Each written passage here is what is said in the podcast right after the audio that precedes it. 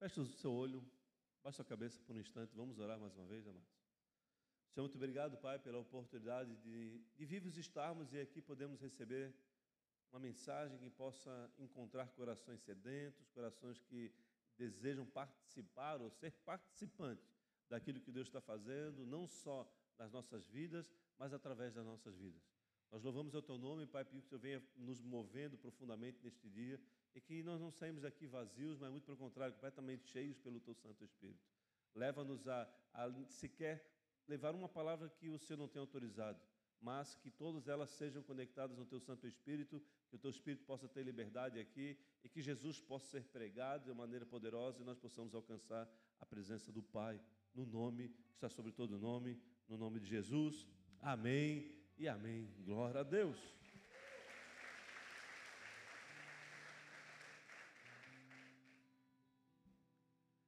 Jesus, ele, em todo o seu ministério, ele viajou muito. Fez muitas viagens muito longas. E o problema das viagens longas daquela época é que, para aquelas pessoas que tinham condições, elas tinham camelos, os, os, os nobres, reis, eles tinham cavalos ou carruagens, mas a grande maioria da população ela circulava a pé. E Jesus ela, ele fez as suas viagens, praticamente todas elas, andando. E uma das, das viagens que Jesus fez, uma delas, foi uma viagem extremamente desafiadora, porque ele saiu de um lugar que ele estava.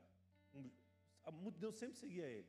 E ele estava numa cidade onde a, a maioria era judeus, a gente sabia que os judeus, eh, os fariseus perseguiam ele, mas mesmo sendo perseguidos pelos fariseus, Jesus ele estava num ambiente confortável porque fazia parte da família dele, fazia parte da cultura, a, as coisas aconteciam conforme o entendimento cultural que ele tinha. No entanto, quando ele se movia de uma cidade para outra, lá naquela, naquele período era, era um pouco diferente de hoje, onde está hoje está mais selecionado ou mais separado as culturas. A cultura é, hebreia ela está bem separada em Israel e são muito, quase não há é, hebreus fora, fora de Israel em virtude da, da opressão, a, a, da perseguição que eles sofrem no mundo árabe. E naquela época, não, naquela época, você saía de Florianópolis, por exemplo, que era uma cidade é, onde os judeus domina, é, predominavam, e eles faziam uma viagem até Garopaba, e Garopaba já era uma cidade é, dominada pelos, pelos árabes. E quando Jesus fazia essas viagens e passava por essas cidades árabes, o desafio era ainda maior, era gigantesco, porque lá não, ele não era mais perseguido para, por conta da religião, mas era perseguido por conta de quem verdadeiramente ele era na sua natureza, como judeu e não como Jesus. Numa das suas viagens, ele sai de Sidom e vai para Tiro, que é uma Sidom, perdão, ele sai de Tiro e vai para Sidom. Tiro é uma cidade predominante de judeu e Sidom é uma cidade predominante de, de árabes. E ele sai de uma cidade para uma outra, era 30 e poucos quilômetros, caminhando, num período, num lugar que é desértico, um lugar onde a falta de água, a falta de alimento, ele é, é real até os dias de hoje. Naquele período ele sai de, de, de Tiro, vai para Sidom, mas o projeto dele era fazer essas duas cidades e retornar para o Mar da Galileia e ali na região que eles chamam da Decápolis, das dez cidades, que é uma, é uma região próxima ali da, da, do Mar da Galileia. Essa viagem programada, ela estava em torno de 100, 100 quilômetros, caminhando num lugar desértico, pouco alimento, pouca comida e assim por diante. E por que eu estou falando isso? Porque essa viagem que eu vou mostrar um pouco para vocês, este texto rápido, que consta no livro de Marcos, ele, ele, ele fala somente de um milagre, de um acontecimento. Então, entende-se que Jesus ele saiu de um lugar onde ele estava sendo é, perseguido de uma maneira ainda não intensa pelos, pelos é, religiosos, pelos mestres, né, pelos fariseus da época, indo, ia fazer uma, uma, um percurso extremamente desafiador, onde ele ia se deparar com os inimigos dos judeus, mas só que ele não ia parar por ali. Ele ia fazer um caminho mais longo, ia retornar para o Mar da Galileia. O objetivo dele era chegar lá nas dez cidades ou no Decápolis, que é conhecido naquele local. Mas ali foi registrado apenas um milagre. Entende-se então que Jesus fez essa viagem por causa deste milagre. Esse é o entendimento, o entendimento teológico, o entendimento que você pode ter estudando a Escritura. E eu quero pouco, eu quero ler então esse texto, mostrar para vocês como esse milagre foi distinto e ele tem muito a acrescentar nas nossas vidas. Acompanhe comigo, no livro de Marcos, no capítulo 7, versículo 31. É um texto bem curto, são quatro versículos, mas ele é extremamente rico em um ensino, extremamente rico em, em, em poder para ministrar as nossas vidas, os nossos corações.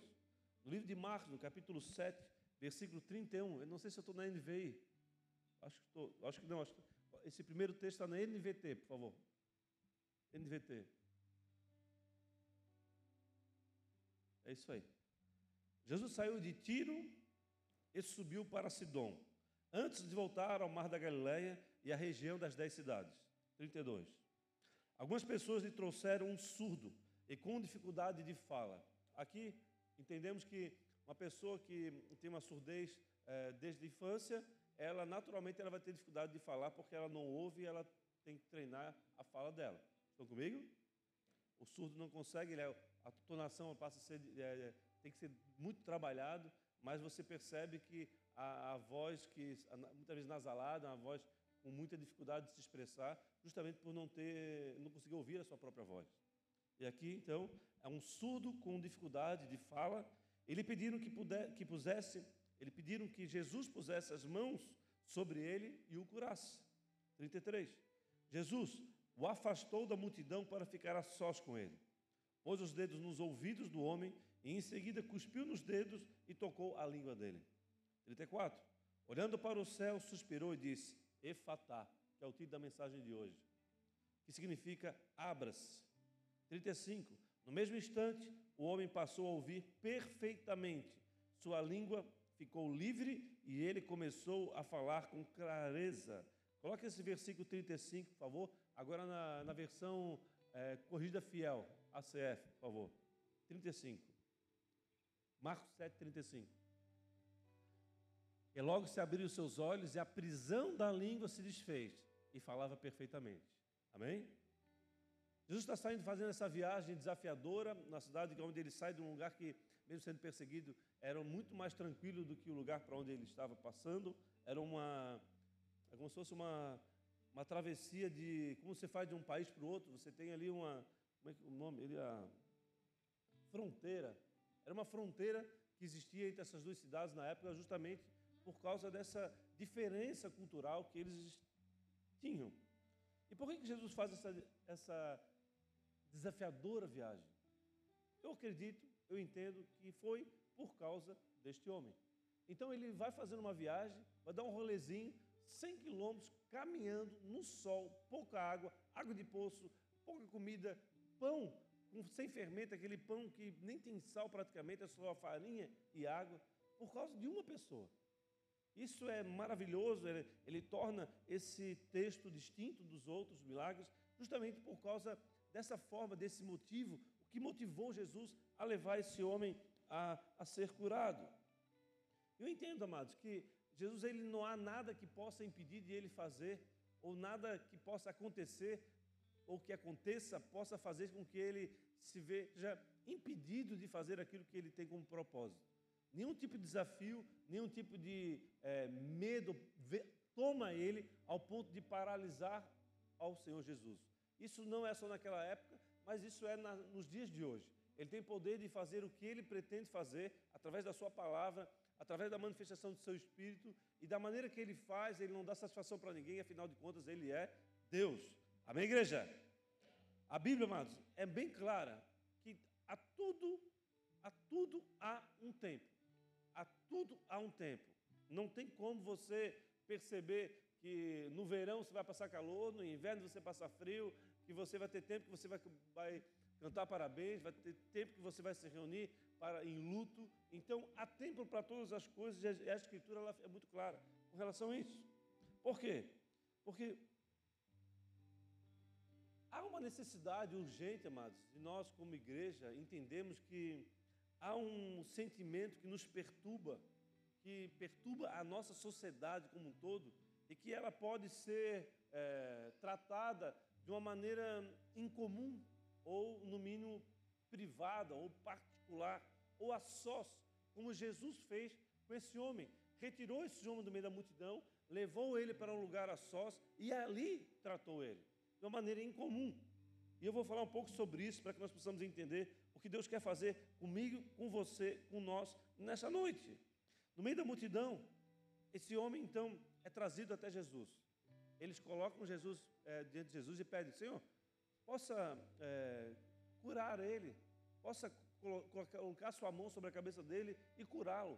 Jesus, o que ele faz? Ele separa ele, tira ele da multidão e o trata de maneira separada. Eu entendo, amados, que aqui haviam pessoas preocupadas com ele. Eu entendo aqui que fala muito de, pode falar muito sobre, sobre amigos, verdadeiros amigos, né? Pessoas que realmente estão preocupadas com, com a circunstância de alguém. Que ele, ao ponto deles abrir mão das suas necessidades, das suas aflições e levar até Jesus a necessidade de outro, a, a verdadeira compaixão, né? Aquilo que lá em Mateus 9, 18 fala que eu, é, misericórdia eu quero e não, não é, sacrifício. Então, assim, é algo muito forte que Deus ele, ele requer, ele percebe nesse momento, onde eles abrem mão daquilo que eles estão vivendo para que eles possam levar essa pessoa que sofre já a, praticamente a vida toda, a gente imagina dessa forma, não tem nada explicando sobre isso, mas por justamente ele ter dificuldade de fala, entendemos que ele é um surdo de nascença. Amém? E ali ele, ele se vê envolvido é, num ambiente onde os amigos deles nos levam, falam com Jesus, porque ele não pode falar, o Jesus fala alguma coisa, ele não pode ouvir. Então, é, ele estava num ambiente completamente dependente dos seus amigos. Por quê, amados? Porque os verdadeiros amigos são aqueles que nos auxiliam na nossa transformação, são aqueles que nos tra trabalham nossas vidas para nos curar, para nos transformar, para ver ah, aquilo que Deus quer fazer em nós acontecendo. Não somente ah, quando você tem alguém que você percebe que essa pessoa pode te dar algum benefício, você se aproxima dela. O mundo está cheio de pessoas assim. Acabou o dinheiro, os amigos somem, não é mesmo? A verdade. É quando me converti, a primeira coisa que aconteceu, meus amigos sumiram todos. Era da turma do tóxico e depois, quando me converti, todos eles sumiram. Acabaram, não tem mais amigos. Nós vivemos isso de maneira muito é, real. Esse eu posso garantir para vocês. Verdadeiros amigos, eles estão contigo no momento de transformação, de cura, restauração, para que essas pessoas possam experimentar o melhor de Deus, possam experimentar a manifestação e o poder de Deus na vida de um homem e de uma mulher. Portanto, amado, nós precisamos entender a necessidade de nos cercar de pessoas que nos levam até Jesus e não nos levam para movimentos completamente equivocados que esse mundo está cheio aí fora. Amém? Então, porque tem muitas pessoas que, é, ah, eu estou indo para o culto, não, mas vamos lá tomar uma gelada, vamos lá tomar, comer um churrasco. Deve você estar aqui vindo para cá, que vai ser seria o seu dia, onde você poderia é, é, testemunhar ou viver um, a cura sobrenatural na, no, na tua alma, na, na tua enfermidade, e você não está aqui porque você atendeu um convite de outra pessoa e está lá comendo um churrasco, comendo alguma coisa, fazendo algo que não foi estando na presença do Senhor. Amém, queridos? Então é necessário nós entendermos quem são nossos verdadeiros amigos e nos cercar deles? São aqueles que nos atraem para a presença de Jesus. E afinal de contas, tudo será levado diante de Jesus no dia, da, no dia que ele nos chamar, no dia do trono branco. E se nós não tivermos ali alinhados com ele, nós poderemos ficar para trás e não ter acesso à eternidade ao qual ele tanto deseja que nós entremos com ele. Amém, queridos? Jesus então atende o pedido dessas pessoas, leva o homem separado para fora da multidão. E eu entendo a partir desse momento que há milagres, há, há uma manifestação de Deus nas nossas vidas que só vai acontecer na nossa intimidade com Ele. Há manifestações que acontecem, como o Famintos por Deus aconteceu no final de semana, onde você vê pessoas tendo experiência, sendo curadas, libertas, onde podemos observar de tudo que é possível na presença de Deus. Mas há milagres, há, há, há conquistas que você pode ter no mundo espiritual, que elas são individuais, elas são é, a sós com o Senhor. Foi o que aconteceu com esse homem. Ele estava a sós com ele e aonde Deus ele onde Deus na figura de Jesus, ele se manifestou de uma maneira incomum. Por quê? Porque se manifestou de maneira incomum. Porque ali estava Jesus com uma, um chamado. Qual foi o chamado dos amigos para Jesus? Jesus, coloca a mão na cabeça dele, ora para ele, para que ele possa ser curado. Amém? Amém, igreja? O que, que Jesus fez? Não, não botou a mão na cabeça dele, separou ele. E o que, que lá separado, o que, que Jesus fez? Botou os dedos nos ouvidos e depois o dedo com guspe na língua. Aqui tem muito, muita informação, é, muito mistério de Deus. Eu quero abrir um pouco para vocês sobre isso. Por quê? O que Jesus fez? A manifestação de Deus naquele momento, ele não está associado ao desejo do homem, sim aquilo que ele pretende fazer. Então ele estava, ele foi, ele foi para fazer essa viagem para ir até esse homem. As pessoas usadas por Deus trouxeram ele, revelaram quem era. Ele separou essa pessoa para a sua intimidade e ali ele, ele agiu de uma maneira incomum. Por quê? Porque eles pediram que colocasse a mão na cabeça e ele foi lá e botou o dedo no ouvido e na ponta da língua. Estão comigo, igreja? Estão comigo? Duas coisas eu posso extrair desse fato aqui.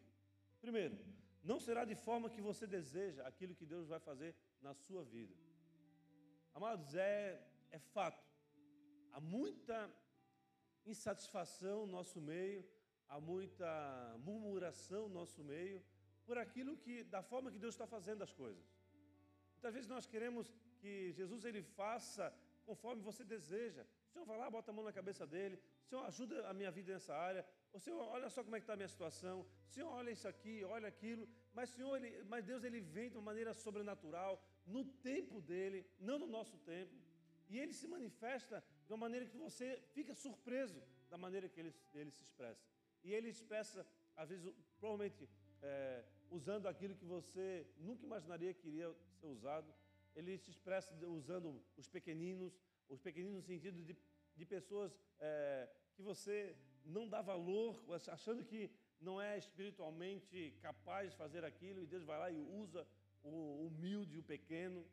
Ele faz coisas que nós não podemos imaginar, não, não podemos permitir querer ter o controle da situação aonde Deus está se movendo.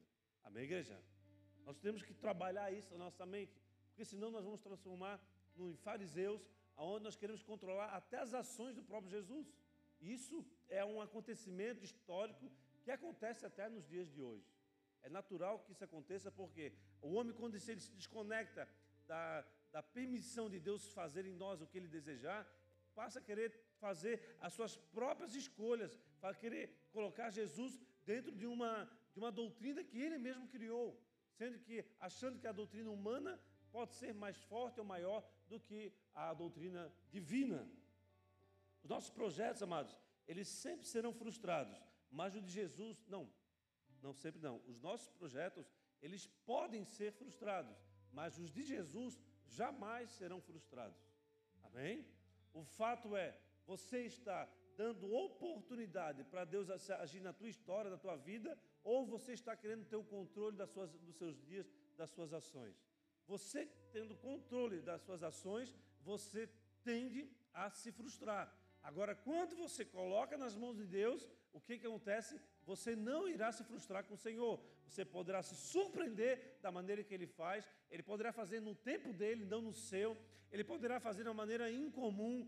Poderá te levar a passar por momentos de aflições para que você aprenda que é Ele que está fazendo, para que você entenda que Ele está fazendo, mas Ele faz e pode fazer tudo que Ele quer, da maneira que Ele quer, apesar de, de apesar ser é, aparentemente limitado dentro das suas, da própria escritura. A tua ajuda, amados, não virá daquele que você acredita que pode te ajudar, mas daquele que Jesus enviar. Irmãos, eu tenho, eu tenho, nós temos atendido eu e minha esposa é, nos últimos tempos pessoas querendo ser Jesus ou querendo ter controle das ações de Jesus. E nós não podemos ter controle. E isso é, uma, é um desafio, inclusive para os cristãos maduros. Por quê? Porque muitas vezes a pessoa vem até nós, o que acontece? Aí você pode falar assim, não, mas você vai fazer assim, você vai fazer isso, faz assim, faz assado. Deus assim, por quê? Não, porque é, é o caminho. Você vai orar, vai jejuar, isso vai acontecer assim. Não, não, não. Você tem que trazer a pessoa para a presença de Deus e dizer: olha, Ele é o Senhor, é Ele que faz. Você tem que estar na presença dEle. E a partir daí, você precisa se abrir para aquilo que Ele quer fazer na tua história. Efatá. Amém? Vou falar sobre isso já. Segunda coisa que posso trair do fato, onde Jesus coloca os dedos e não a, a mão, da maneira que ele fez o milagre. Jesus ele não precisa fazer força para extrair de você o mal que se instalou na, na tua alma. Isso é fato, amado. Nós, ah, naturalmente, ao longo dos anos, nós vamos criando manias. Eu, eu, consegui, eu consigo perceber hoje crianças com mania. E não só os mais idosos, ou como a gente fala, a galera que está na melhor idade, né?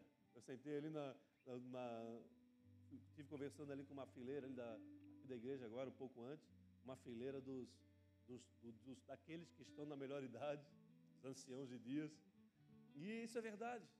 Mas o fato é, nós, ele não faz, ele, ele, nós percebemos as nossas manias, os nossos costumes, querendo dominar a manifestação de Deus ou a nossa própria história.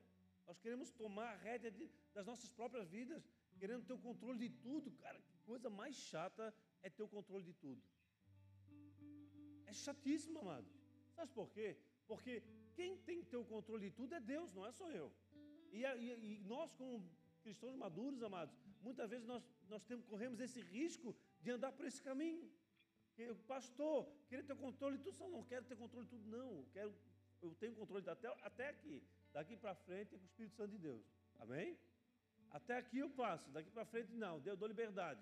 Porque senão daqui a pouco vai que não. Ah, levanta, senta, fala aqui, um respira, o outro fala ali, um faz dessa maneira, o outro ali. Daí vou botar dentro de um, de um, é, de uma redoma aqui a coisa e não vai funcionar. Nós precisamos nos organizar, nós precisamos trabalhar em excelência, não só como corpo de Cristo, mas como família, como indivíduo, mas nós temos que deixar aquela parte da nossa história para que o Espírito Santo se mova. Amém? Nós não podemos ter controle de tudo. Nós precisamos ter controle das nossas ações. É diferente. O pouco, mais que pra, o pouco para nós, muitas vezes nos, nos leva à tristeza. Mas para Jesus é suficiente para fazer aquilo que precisa fazer na tua história. E é fato. Agora, o porquê que Jesus ele toca com os dedos no ouvido e depois na língua? Pergunta para mim, pastor, o porquê que Jesus toca primeiro com o dedo nos ouvidos e depois na língua? Eu acho que aqui deve ter um mais da metade surdo e mudo, né? Vamos de novo? Pergunta para mim. Pastor, Pastor, o porquê, que Jesus, Jesus, tocou com o dedo, primeiro no ouvido e depois na língua? Senta, senta o manto aqui. Sente o manto. Porque nós precisamos primeiro ouvir para depois. Amém? Primeiro ouve. Primeiro ouve, aprende a ouvir para depois falar. No livro de 1 Tessalonicenses, capítulo 5, versículo 20, fala o seguinte: 1 Tessalonicenses 5, 20. Não desprezem as profecias, mas põe à prova tudo que é dito e fiquem com o que é Amém? O que está falando aqui? Ouça, e depois de você ouvir, você vai guardar aquilo que é bom, e a partir de então você se manifesta. Estão comigo, igreja? Senão, ah, eu entendo isso, eu entendo aquilo. Entendo... Pô, irmãos, nós estamos na pior geração que fala tudo que quer falar, mas não ouve ninguém. Na verdade, rede de relacionamento, isso é uma real ou não é? É real ou não é? Sabe quando você vê que ah, uma, um jovem ou uma pessoa está no nível hard da sua incapacidade de ouvir e com a língua extensa? É quando ela não ouve nem mais aquilo que ela, que ela fala. É, é extremamente impactante quando você vê alguém falando, falando assim, mas aquilo que ela fala, certamente ela não acredita. Porque tem pessoas que estão falando coisas que é, é satânico, profundamente, profundamente satânico, mas não percebe aquilo que estão falando. Elas nem conseguem perceber, ouvir aquilo que estão falando. Então, isso é um nível hard da manifestação de alguém que não aprendeu a ouvir, mas está falando sem parar e falando besteira para todos os lados. Então, nós temos que ter o controle. Ouvir mais e depois falar. Primeiro tocou no ouvido e depois na língua. Isso vai fazer de você, sabe o quê? Em vez de ser um, considerado um tolo, ser considerado um sábio. Porque o pouco que você for falar, você vai falar com autoridade, com, com, com no mínimo lógica, e não as loucuras aí que a sociedade está falando de maneira totalmente descarada. E o pior é que os jovens estão ouvindo as loucuras e estão replicando sem sequer perceber que estão fazendo uma atrocidade. É algo muito sério que está acontecendo. Seríssimo. Agora, se você desenvolver sua capacidade de ouvir, quando você for abrir a sua boca, você não vai se, é, se expressar sem sabedoria. E a sabedoria Deus dá do céu, dá do alto para aquele que pede. E agora, nós precisamos ter, então, cuidado com a maneira que nós falamos. Porque aquilo que nós ouvimos pode não ser a verdade, isso está escancarado, né? Tal da fake news para tudo que é lado, mas pode não ser aquilo que você entende. Então, hoje em dia, há pessoas que estão tomando é, partido ouvindo só um lado e esquecendo de ter o outro lado onde você pode unir a história e assim, com sabedoria, auxiliar o amigo que está nessa condição. Amém, igreja? No versículo 34 fala, lá de Mateus 7, olhando para o céu, suspirou e disse: Efatá, que significa abra-se, abra-se. Por que, amados, que Jesus fez isso? Por que ele teve essa atitude? Quando é, existe um, um, teólogo muito respeitado, que tem uma, tem uma enciclopédia que eu tenho hoje na minha casa, que é, é Chaplin. É, Chaplin, ele, quando você estuda o texto que nós estamos é, lendo na Bíblia, através da sua, do seu ensino, ele fala que quando Jesus, ele fez diversas vezes isso, ele olhava para o céu antes de acontecer, no momento que ele olhou para o céu e partiu o pão, aqui no momento ele olhou para o céu e suspirou, ah, em outras versões fala que ele gritou, efatá, significa abra-se, solta, em um outro entendimento. Por quê? Porque é, é uma maneira de Jesus pedir autorização para o seu pai. É o que Chaplin fala sobre esse texto. É quando ele olha para o céu e fala: Senhor, eu posso seguir em diante? Eu posso seguir em frente? Então, o fato de muitas vezes nós agirmos sem pegar autorização do céu leva-nos a cometer é, ações fora do tempo devido ou no momento indevido, não só fora do tempo ou também de maneira indevida. Isso faz o quê? Isso faz com que você perca tempo, que você é, gere com consequências indesejadas, que você faça é, ações que não deveria estar fazendo, ou seja, perdendo energia ou abandonando o propósito que foi confiado a você lá no ventre da sua mãe. Portanto, aprenda a ouvir primeiro, não se precipite, para, para que desta forma você não, não, não viva consequências é, terríveis, cruéis na sua história. Mas, olha aqui um minutinho, por favor. O que, que Jesus fez? Ele fez três ações aqui até então. Primeiro, ele pegou e tocou nos ouvidos. Segundo, ele tocou no, na língua. Terceiro, ele olhou para o céu e gritou: Efatá. Amém? Agora tem uma quarta ação de Jesus que foi após esse suspiro, quando ele fala Efatá, e nós não conseguimos vezes perceber. Por quê? Porque no original, o aramaico, esse texto está em aramaico, no original, Efatá significa abra-se, mas também significa solta. É uma, é uma expressão que ela não é uma expressão pública e externa, é uma expressão interna. É como se você, é, como nós estamos aqui no Ministério Infantil agora, você vai terminar o culto, tem aquela fila gigante, tem um, um calor ali gigante ali naquela, naquele corredor. Nós estamos lá providenciando o ar-condicionado, nós estamos providenciando um, um sistema de comunicação. Mas qual o problema hoje? Hoje a, a, a coordenadora chega, ah, Davi, oito anos. Chega lá, Davi, oito anos. A outra, Davi, oito anos. E o Davi demora para vir, demora para vir, não sabe onde é que está, está numa sala, está na outra, e daqui a pouco aparece o Davi, todo escabelado, estava lá no fundo do, do brinquedão, ou então ele estava tendo aula. Né? Agora, esse EFATá é esse sistema de comunicação que a coordenadora da, da fala. Aperta o botãozinho e fala, Davi, nove anos.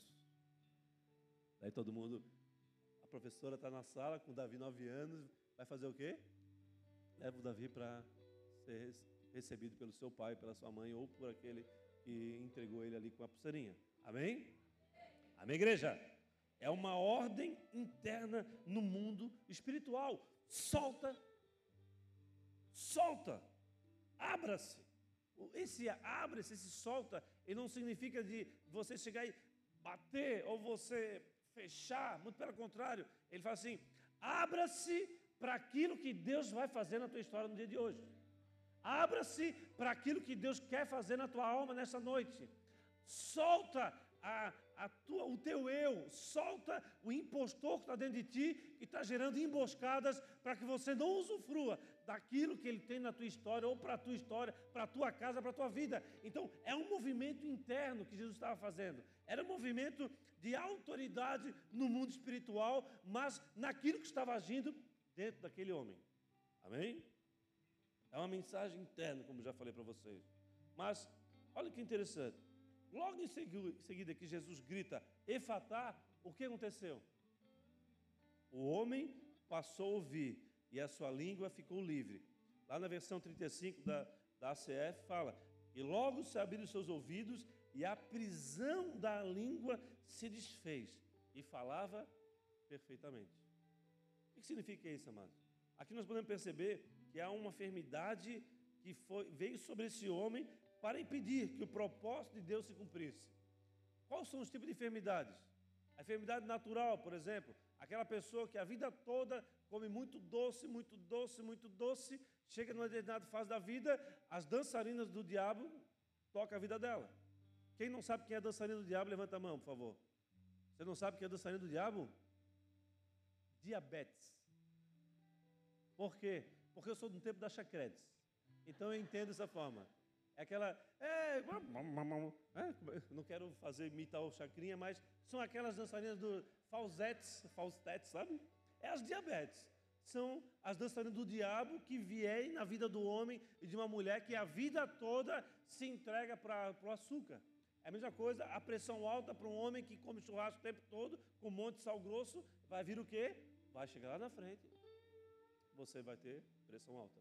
São doenças, são enfermidades que você é, alcançou na tua história por causa do teu passado pregresso. Amém? Agora tem aquela enfermidade que ela, ela é usada pela, para a glória de Deus.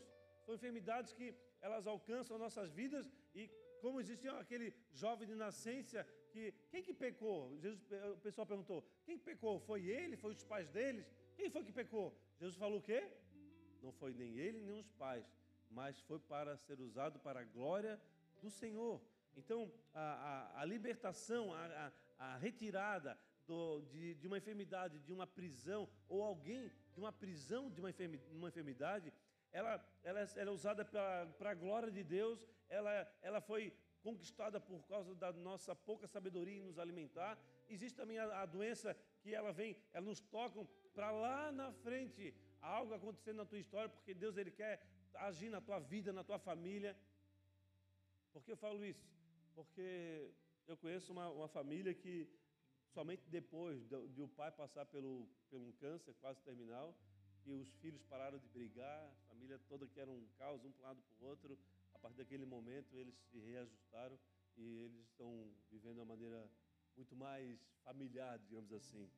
Então, a enfermidade ela tem várias maneiras de se expressar e vários motivos não só motivado pela nossa, pelo nosso equívoco de agirmos de maneira equivocada, gordura, dá o colesterol e assim por diante, né? mas existe aquela enfermidade que Deus ele criou para que, a, para que ele possa ser exaltado no momento certo. Depois, mas a botar a família toda nesse sofrimento, Amados, ele tem, Deus tem mané, é, formas de agir que nós não iremos compreender. Só quando nós chegarmos no céu nós vamos entender. Porque o mais importante não é o sofrimento terreno, o mais importante é a glória eterna da vida na presença do Senhor. Amém? Amém, queridos? Glória a Deus. Perceba que essa enfermidade, como eu falei então, veio sobre o homem para que ele não cumprisse o seu propósito. Mas Deus ele usou o foi, se utilizou da, da cura para que esse homem fosse realinhado ao propósito sobre a vida dele. Para encerrar, eu queria só falar um detalhe mais. Todos que conheciam aquele homem viam ele como quem? Um surdo e gago. A palavra fala sobre gago ou pessoa que tem dificuldade de falar por causa da sua surdez. Mas como é que Jesus via aquele homem? Como que Jesus ele olhava aquele homem de qual maneira?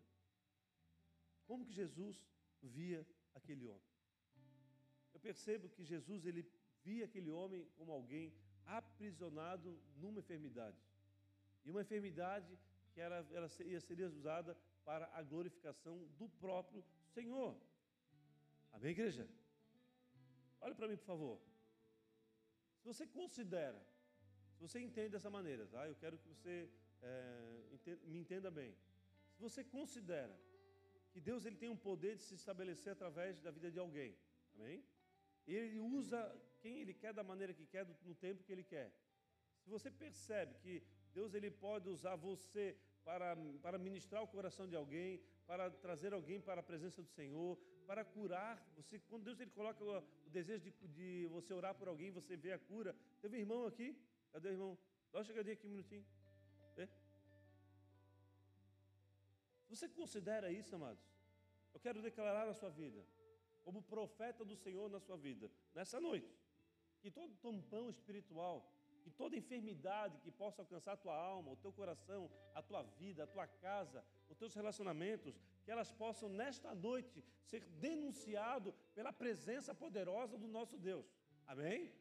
Porque nós precisamos acreditar que Deus pode todas as coisas e não nos acomodar e não nos conformar. Nós temos que ser inconformados com aquilo que tem tocado nossas vidas e no Senhor encontrar o projeto, a presença dele, a direção dele, o governo dele para viver a cura, a cura da nossa da nossa enfermidade, é, da nossa alma, é o que mais nos fere no de hoje. Almas com, onde a nossa vontade é completamente contaminada, almas onde a nossa mente, por um fato que aconteceu no passado, você não consegue se soltar para ser aquilo que Deus deseja que você seja, ou que projetou para que você fosse, ou para que você se tornasse na sua maturidade.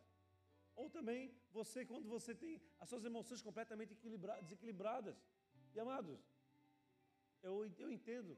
E é, eu, essa semana eu tive um contato com, a, com o ministro de Deus falando algo muito sério, muito, muito forte. Que quanto mais você crescer, mais você vai deparar com pessoas com a capacidade incomum de ferir você. Você é jovem, criança, as pessoas, as crianças, elas mais que elas podem brigar contigo, mas elas logo em seguida estão na, estão na amizade. Quando você chega na tua fase de jovem, na tua fase de adulto, as pessoas podem matar, as pessoas podem te trair, as pessoas podem fazer coisas terríveis, não é mesmo? Então, quanto mais você cresce espiritualmente, maior é o nível de pessoas que podem, maior é o nível das pessoas de, que têm o poder de te machucar e te ferir profundamente. Estão comigo? É natural isso. Mas o fato é que nesse momento, quando você está crescendo espiritualmente, você não pode permitir que pessoas te firam da maneira que você era ferido no passado. Você chegar a um determinado momento, você tem que tomar posse das suas emoções e dizer: não, a minha emoção ela pode ser, é, pode estar desequilibrada, mas eu não vou permitir que toquem nela. Eu vou trabalhar todos os meus dias para que eu seja livre, que eu possa ser liberto e eu possa declarar para a minha enfermidade, para a minha angústia, para a minha alma, é fatar, ou seja, solta, ou seja, abra-se. Abra-se para quem? Para a ação sobrenatural do nosso Deus. Amém? Amém, igreja?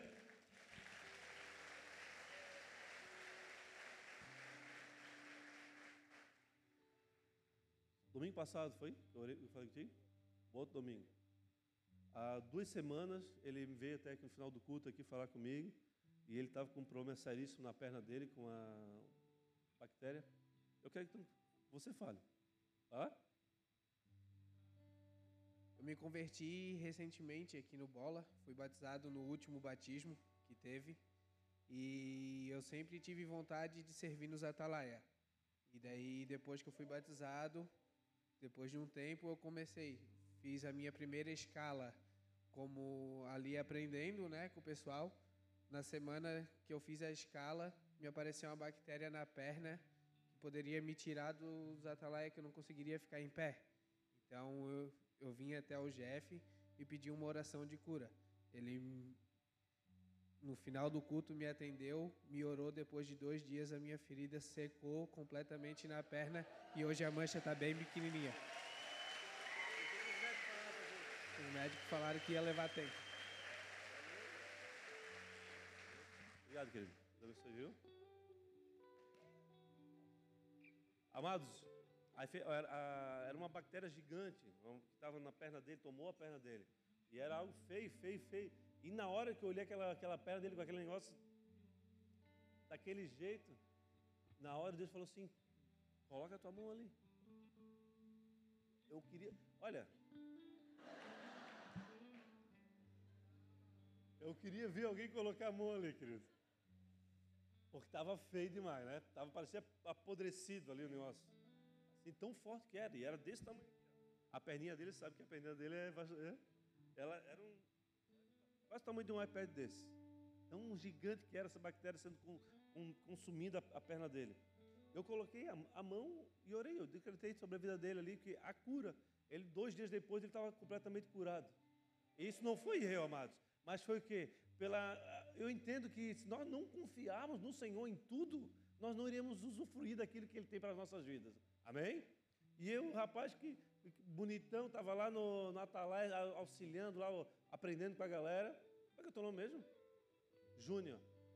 Ele, ele marcou a história dele, ou não marcou? Marca a vida de alguém. Você percebe, não, o médico falando, aí vai demorar, pega essa pomada aqui, vai para o SUS, e sabe como é que é, né?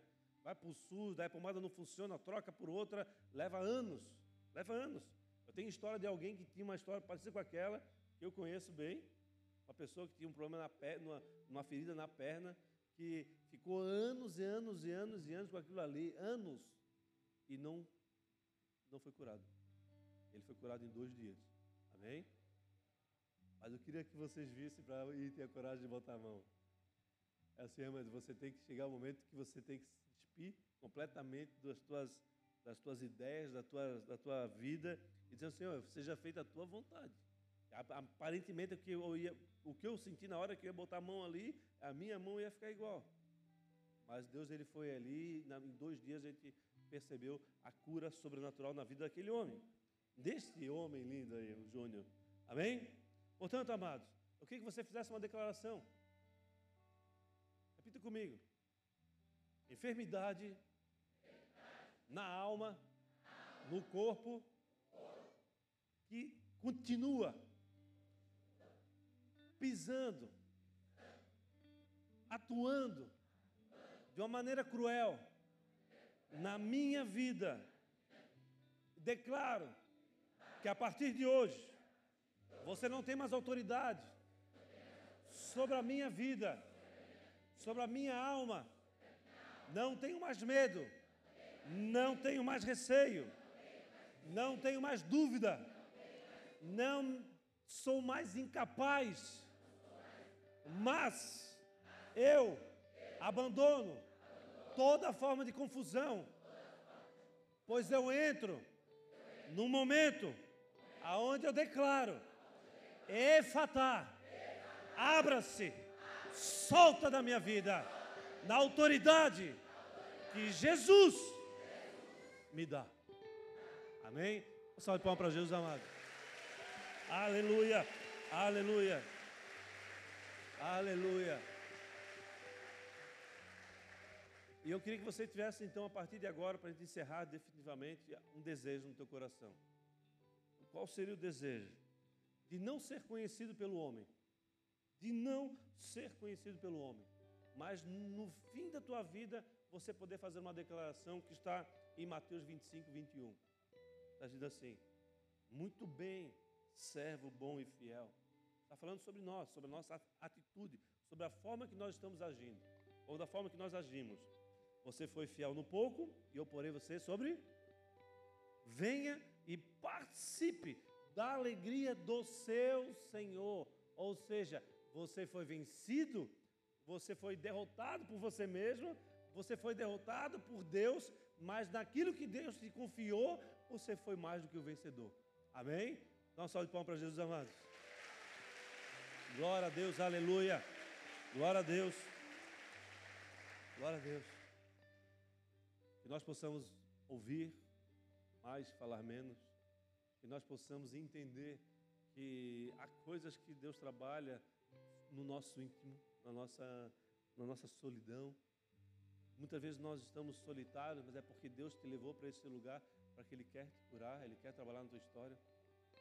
Há momentos que nós queremos estar no meio da multidão e a multidão quer algo, só que Deus quer fazer algo diferente na tua história. Você precisa discernir. Para isso você precisa aprender a ouvir mais e falar menos. Você não precisa mostrar que você é alguém, alguém conhecido, que você sabe de uma coisa, porque quem precisa ficar sabendo disso é o Senhor, e através disso Ele vai te usar da maneira que Ele quer, da forma que Ele quer, no tempo dele, não no seu tempo. E a partir de então, você vai poder usufruir da presença, da alegria de Deus, e Ele vai dizer: pô, agora eu te conheço, eu sei quem tu és, entra para a minha presença. Amém? Fecha os olhos, baixa a sua cabeça, amado.